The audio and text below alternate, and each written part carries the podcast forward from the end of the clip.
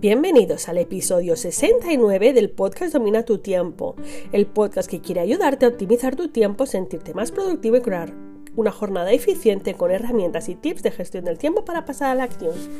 Hoy nos despedimos del 2021 y hoy termina la primera temporada, así que vuelve el próximo episodio ya será la temporada 2 y tendremos muchas novedades. Yo soy Leticia Codina de leticiacodina.com y hoy vamos a tratar las 5 acciones para que estos propósitos que hemos creado sean efectivos y este 2022 sea nuestro año. Así que comenzamos.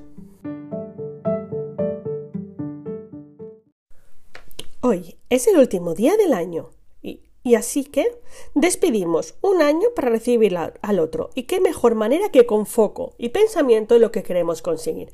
Por eso te pido que dediques 10 minutos en crear una lista de propósitos que nos acompañe este 2022. Y como siempre digo, que sea efectivo, porque donde pongo el foco, pongo el tiempo y la energía. Así que vamos a realizar esa lista. Si habéis escuchado el capítulo anterior o el episodio anterior, habréis visto eh, que os dejaba tres preguntas clave para hacer esas listas efectivas. Ahora vamos a pasar a, después de tener las listas, qué propósitos me voy a plantear.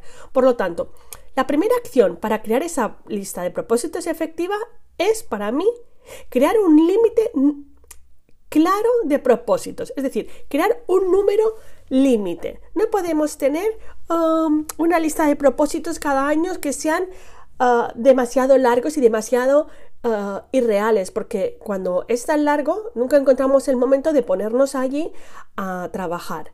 ¿Qué ocurre? Que nos queda que la demanda de tanta atención para todo aquello que queremos conseguir, lo que nos hace es eliminar esa energía y esa fuerza de voluntad.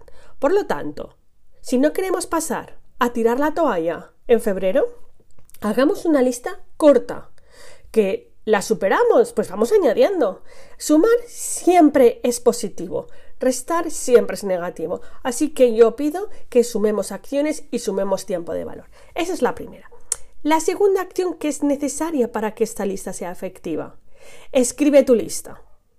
Escribir es, un, es una técnica muy usada, pero refuerza muchísimo el compromiso con nosotros, con nuestros objetivos, con nuestro tiempo. Entonces, tenerla escrita.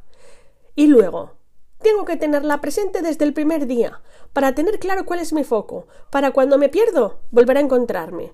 Así que la haces y la tienes escrita en un sitio que puedas recurrir a él, que puedas mirar y decir, este 2022, ¿en qué quería tener el foco? ¿Qué quería conseguir? ¿Qué quería mejorar? ¿Qué quería implementar? ¿Vale? La siguiente acción que propongo para que esa lista se cumpla es que sea realista. Cuando digo que sea realista es que nuestras metas mm, sean efectivas. Es donde vamos a encontrar ese equilibrio entre lo que deseo y lo que puedo hacer. Por lo tanto, hay que ser realistas a la hora de entender cuál es nuestra situación y desde ahí partir con objetivos que se ajusten a nuestras necesidades. Y sobre todo, si son objetivos muy grandes, divídelas en pequeños que podamos ir medir y que podamos ir completando para que la motivación siempre esté en marcha. Otro importante, compartirlo. Siempre lo digo, las cosas compartidas son más positivas y más motivadoras. Busca a alguien que te comprenda, que te escuche, alguien con el que puedas compartir eso que quieres conseguir. Porque eh, cuando nosotros compartimos nuestros objetivos, nuestros deseos, nuestros propósitos, los estamos escuchando a la vez que los estamos transmitiendo y nos empezamos a hacer cargo de lo que de verdad queremos y empezamos a escuchar. Y la otra persona también nos va a servir de referente cuando empiecen las dudas, mm, la procrastinación, empieza a aparecer, pues ella nos puede decir, oye, recuerda que ese es tu objetivo, ¿por qué estás aquí? ¿Por qué lo estás intentando? Por lo tanto, búscate un socio y confía en él y comparte eso que quieres conseguir. Si es laboral, pues un compañero, alguien que entienda lo que estás haciendo, por lo que estás pasando. Que es personal, alguien de tu entorno, um, pero siempre alguien, un referente que, con el que compartir. Y la última acción, también muy, muy importante. Usa verbos de acción. Es decir, especifica bien las acciones. No es lo mismo decir quiero, uh, quiero cuidarme este 2022, quiero cuidarme a, decir, vale, este 2022 voy a hacer un plan de tres veces a la semana gimnasio o salir a correr o caminar o hacer un deportes X y una dieta donde voy a eliminar los azúcares y voy a hacer X cosas. Eso motiva y son acciones claras y ejecutables. Lo, la otra manera, o sea, el escribir en mis objetivos 2022, no, escribir, quiero cuidarme o tener una vida más sana, pero sin acciones, lo único que va a hacer es que nos vamos a quedar ahí en un limbo de quiero una vida más sana, pero ah, cuando me levante por la mañana, pues me aparecerá un bote de pastillas donde tomármelas. No, es muy importante que pongamos verbos de acción y especificar bien las acciones que queremos conseguir.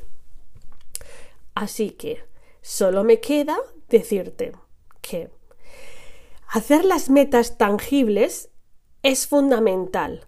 Es decir, transformar esas cosas o esos propósitos en metas que sean medibles, alcanzables, va a ser el secreto de que este 2022 tengas los resultados que estás buscando.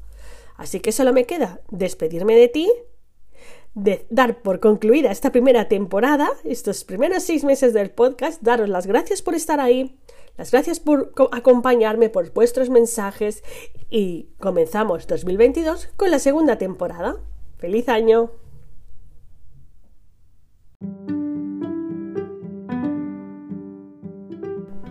Gracias por tu tiempo, dale me gusta y suscríbete al canal para estar al día.